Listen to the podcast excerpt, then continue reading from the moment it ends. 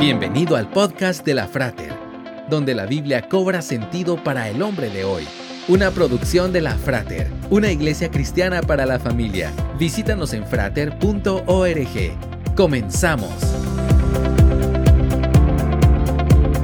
El 8 de septiembre de 2022 murió la reina Elizabeth II en el castillo de Balmoral, en Escocia, tras llegar al trono en 1952.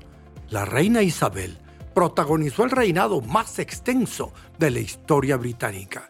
El reinado de Isabel II abarcó la austeridad de la posguerra, la transición del imperio a la Commonwealth, el fin de la Guerra Fría y la entrada y salida del Reino Unido de la Unión Europea.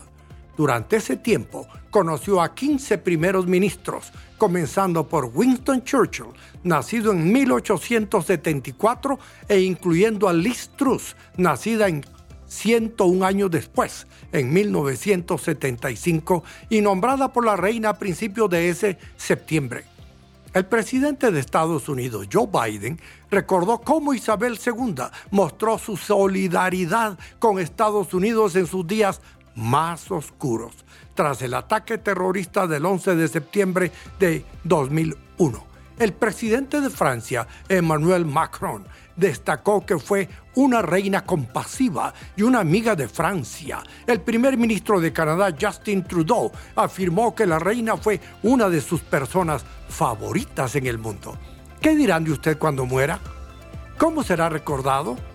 Por eso digo que la vida del hombre no consiste en la abundancia de bienes que tiene, sino en las buenas relaciones que mantiene. Esperamos que este podcast haya sido de edificación para tu vida. Te esperamos en los servicios presenciales. Para más información visita frater.org. Hasta pronto